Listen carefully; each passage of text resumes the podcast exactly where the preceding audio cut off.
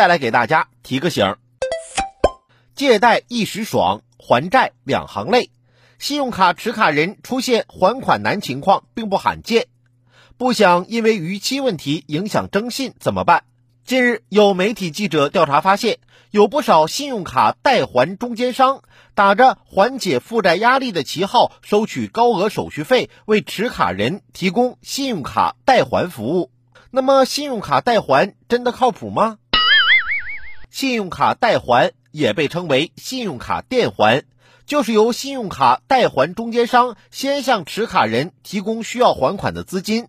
待持卡人用资金进行还款后，再通过套现的方式将资金取出还给信用卡代还中间商。这相当于代还中间商为持卡人提供了一笔过桥资金，让持卡人缓解了迫在眉睫的还款压力，避免当期债务逾期。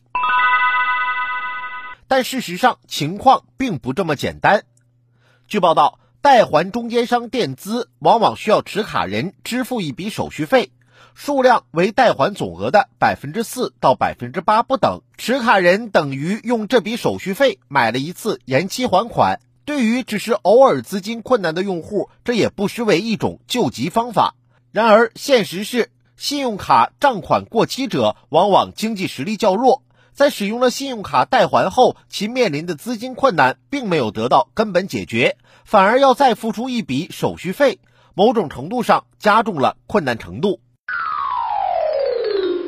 对信用卡持卡人而言，避免陷入财务困境的治本之策是学会科学理财，做到量入为出，并在平时为生活中可能发生的意外支出做好一定的储蓄和财务准备。对信用卡的还款日期和金额要做到心中有数，自我设定提醒，避免因遗忘导致措手不及。对于即将面临的信用卡逾期，信用卡持卡人切不可乱了方寸，应该认真考虑自身可控及可及的筹款方式，选择其中风险小、成本低的实施，并仔细设定还款计划，且严格遵照执行。避免在金融机构和提供帮助的亲朋好友面前失去信誉。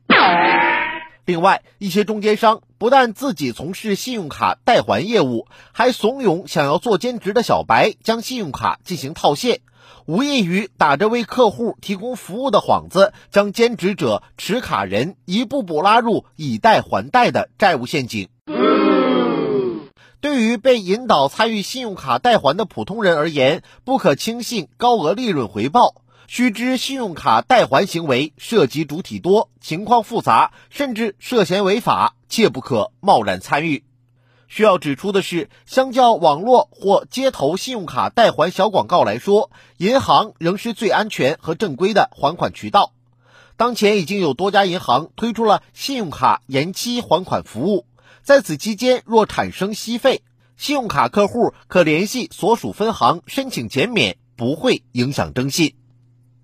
天上不会掉馅饼，信用卡还款还是走正途为好。